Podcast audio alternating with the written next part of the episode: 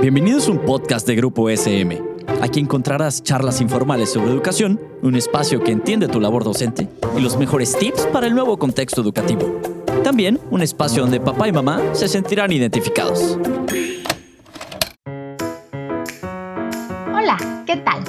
Mi nombre es Aida y te doy la bienvenida a Maestros Top 3.0, el podcast en donde tus experiencias del día a día como docente evolucionan en aprendizajes que te harán mejorar y crecer como persona. En este episodio, platicaremos acerca del top 5 de estrategias para el autocuidado emocional del docente. Despertar, enchufarse a la computadora y al teléfono. Dar clases sincrónicas, revisar los trabajos solicitados, retroalimentar, preparar los materiales para las sesiones asincrónicas. Responder mensajes de alumnos y de papás participar en los cursos programados, revisar los chats del trabajo y los correos electrónicos de dirección, asistir a juntas, llenar formatos. Así es el día a día de un profe durante la contingencia. ¿Te suena conocida esta rutina? ¿Tal vez es demasiado familiar para ti? Si en condiciones normales la docencia ya nos generaba altos niveles de estrés y agotamiento, la crisis del COVID-19 ha agravado la salud mental de los profes en el mundo. Por ejemplo, en España, según un estudio desarrollado por el sindicato más representativo de la administración pública, el 92.8% del profesorado ha sufrido desgaste emocional y estrés durante el confinamiento. Por su parte, el proyecto mexicano Educar en Contingencia, financiado por CONACYT y liderado por Luis Medina Gual de la Universidad Iberoamericana, refiere en su investigación que los docentes viven momentos de preocupación e intranquilidad recurrentes, dando lugar a estados de ansiedad y estrés continuos. A partir de este estudio, en el que participan diversas universidades e instituciones educativas a nivel nacional, Alejandra Luna Guzmán sostiene en su columna Pluma Púrpura, Repensar la Educación, que esta situación es un factor clave que impacta tanto en las acciones pedagógicas como en otras esferas del ecosistema escolar, lo que a su vez afecta las percepciones de aprendizaje de los estudiantes y su propio bienestar. Dado que la pandemia nos obliga a estar en casa todo el día, los horarios de trabajo se han vuelto imprevisibles, se ha generado la expectativa de que debemos estar disponibles todo el tiempo. Y si no lo hacemos, se cuestiona nuestro profesionalismo y vocación. Esta presión está afectando nuestra salud mental. La combinación de circunstancias que vivimos los docentes son un caldo de cultivo para el estrés laboral al que Rogelio Javier Alonso se refiere en su artículo El estrés de los maestros en pandemia. Ahí lo explica como la condición en que ciertos aspectos del ambiente laboral son extremadamente difíciles o exigentes para ser enfrentados por la persona. Lo que motiva la aparición de insomnio, de dificultades digestivas o irritabilidad excesiva, conflictos con otros, bajo desempeño laboral, menor creatividad. En fin, ¿Te habías detenido a pensar en cómo te sientes al respecto?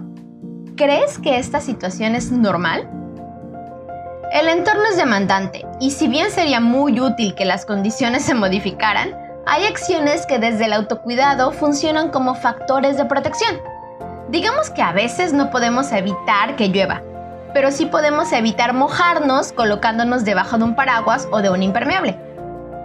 Afortunadamente, la misma investigación Educar en Contingencia ha revelado que los docentes hemos encontrado acciones resilientes para lidiar tanto con la incertidumbre de la pandemia como con la situación específica de nuestra labor. A continuación, el ranking de estrategias de cuidado emocional, las cuales hemos vinculado con las dimensiones del autocuidado para el maestro que propone Reach Out, un servicio de salud mental en Australia las cuales son autocuidado de las relaciones personales, autocuidado físico, autocuidado profesional, autocuidado psicológico y espiritual. Aquí les va el top 5. En la posición número 1, videollamadas con amigos y familiares. Esta actividad está relacionada directamente con el autocuidado de las relaciones personales y ha sido toda una experiencia innovadora, sobre todo al inicio de la pandemia. Los chats de mensajería instantánea y las redes sociales son otra forma de estar cerca en la distancia. Lo importante es que prioricemos las relaciones de quienes nos valoran, con los que podemos compartir sentimientos, confiar e incluso solicitar ayuda. Estemos cerca de personas que suman y no que restan.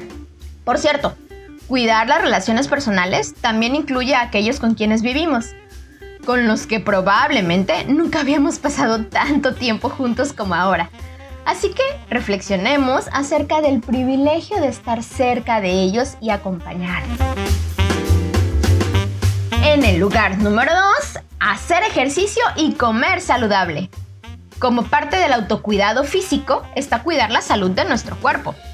El ejercicio es un elemento importante que idealmente debe formar parte de nuestra rutina más allá de la pandemia. Podemos saltar la cuerda, subir y bajar escaleras, salir a caminar, a correr o andar en bici, patinar, hacer en casa alguna de las muchas rutinas gratuitas que se ofrecen por video, de yoga, pilates, zumba, fuerza, baile, en fin. Con 30 minutos al día son suficientes y necesarios para combatir el sedentarismo al que estamos expuestos. Culturalmente no estamos tan acostumbrados a hacerlo, o lo limitamos para los niños. Ellos sí que vayan al fútbol, a la gimnasia, a la natación. ¿Y nosotros los adultos? ¿Dónde quedamos? ¿Acaso nuestra salud no lo merece? Natalio Extremera, catedrático e investigador, recomienda que practiquemos las 4 D. Descanso, dieta nutritiva, deporte y diversión. Incluso nos propone distribuir nuestro día en 8 horas de trabajo, 8 horas de descanso y 8 horas de ocio. Sí, parece utópico. Sin embargo, podemos dar pequeños pasos que nos acerquen en lugar de alejarnos de esa meta. Aquí te va un mini test para diagnosticar tu situación en la dimensión del autocuidado físico. ¿Regularmente haces todas las comidas? ¿Desayuno, comida, cena? Todas tus comidas suelen incluir de forma equilibrada verduras, cereales integrales, proteínas, grasas saludables y frutas. ¿Te tomas un tiempo fuera para ir al médico y descansar cuando estás enfermo? ¿Tienes un horario habitual para dormir y lo haces por lo menos 8 horas diarias? ¿Haces ejercicio regularmente? ¿Evitas el consumo regular de tabaco y alcohol? ¿Y qué tal? ¿Cómo te fue? ¿Qué tanto te autocuidas a nivel físico? En la posición número 3 tenemos el contacto con la naturaleza y la dimensión espiritual. Uno de los propósitos de Año Nuevo de mi familia ha sido pasar más tiempo en entornos al aire libre, lo que nos ayuda a reconocernos como parte de algo más grande que las tareas y los pendientes. Hemos decidido hacer senderismo en lugares cercanos y hasta ahora hemos descubierto áreas extraordinarias como Volcancillo, Cofre de Perote y Atoyac.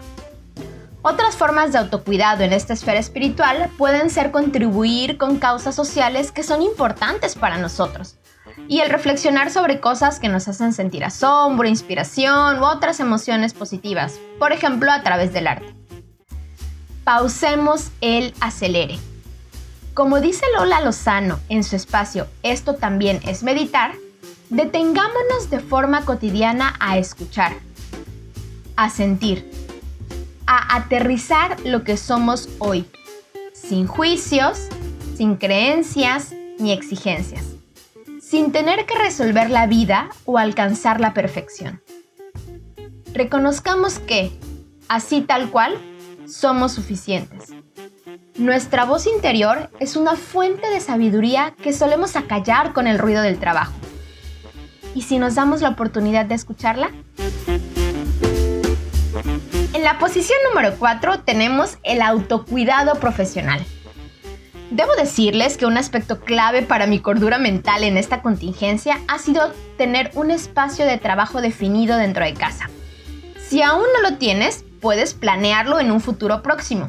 Sí, una oficina en casa es ideal, aunque no siempre es posible. pero podría estar en una habitación o incluso en una parte fija de la mesa de la cocina. Cuidar nuestro espacio y ambiente laboral es cuidar de nosotros mismos. Durante el día, programemos un par de descansos de varios minutos. Establezcamos un horario de salida, aunque sigamos en casa. Personalmente me ha funcionado configurar el teléfono en no molestar o modo avión durante algunos momentos del día y a una hora fija todas las noches, así como eliminar de WhatsApp las famosas palomitas azules y la última hora de conexión. No solo necesitamos desconectarnos, tenemos derecho a hacerlo. Y en la posición número 5 tenemos vivir el presente y reconocer todo lo que tenemos en lugar de enfocarnos en lo que nos hace falta. Estas acciones reflejan autocuidado emocional y psicológico. Se trata de detener el, torbellino de pensamientos en torno a lo que pasó o sucederá y estar presentes en el aquí y ahora. Para atender estas esferas emocional y psicológica, también podemos reconocer nuestras fortalezas y éxitos. ¿Te has detenido a pensar en lo que has aprendido en el último año? las nuevas experiencias que has sumado? Busquemos actividades que nos den energía o que despierten nuestra curiosidad. En mi caso, he vivido en esta casa por varios años y gracias a la pandemia descubrí que me encanta podar el pasto. Tal vez para ti sea practicar un idioma, un instrumento musical, hacer repostería, bordar, no sé. El tema es que mientras lo hacemos podemos escuchar nuestra voz interior y poner atención a nuestro estado de ánimo y sentimientos. Expresarnos, llorar cuando estamos molestos, hablar sobre temas que son importantes para nosotros, son otras formas de procurar nuestro bienestar emocional. Sí, ya sé que para todo esto es necesario tiempo. Y justo empezamos este episodio hablando de que eso es lo que nos hace falta. Que no cunde el pánico, que el último objetivo de esto es angustiarnos. Seamos prácticos y funcionales. A raíz de la pandemia, una amiga y su familia decidió iniciar sus días con una práctica breve de Tai Chi.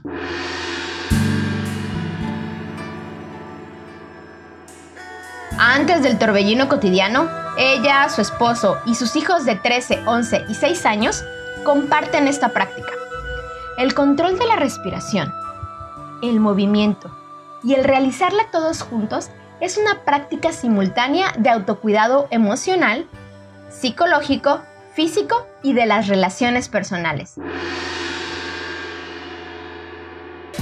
Nosotros podemos programar que diariamente a determinada hora todos en casa bailaremos durante 15 minutos alguna coreografía que un miembro de la familia proponga. Por un lado, esto nos obliga a tomarnos una pausa del trabajo. Es una actividad que nos da energía, que libera tensiones, hacemos algo de actividad física y fortalecemos las relaciones personales con quienes vivimos. ¡Otro combo ganador!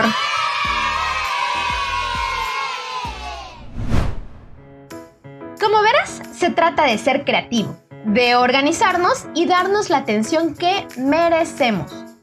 Regularmente esos 15 o 20 minutos se nos van viendo las redes sociales como profesionales de la educación, sabemos que atender y abordar el ámbito socioemocional de los estudiantes es imprescindible.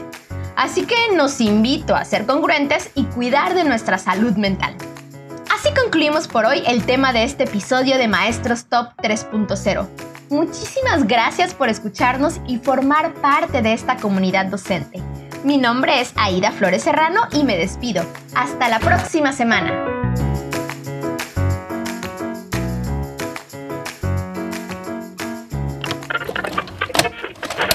Esto fue un podcast producido por Grupo SM. No olvides suscribirte al podcast para que no te pierdas ninguno de los episodios. Síguenos en nuestras redes sociales y nos vemos la siguiente semana.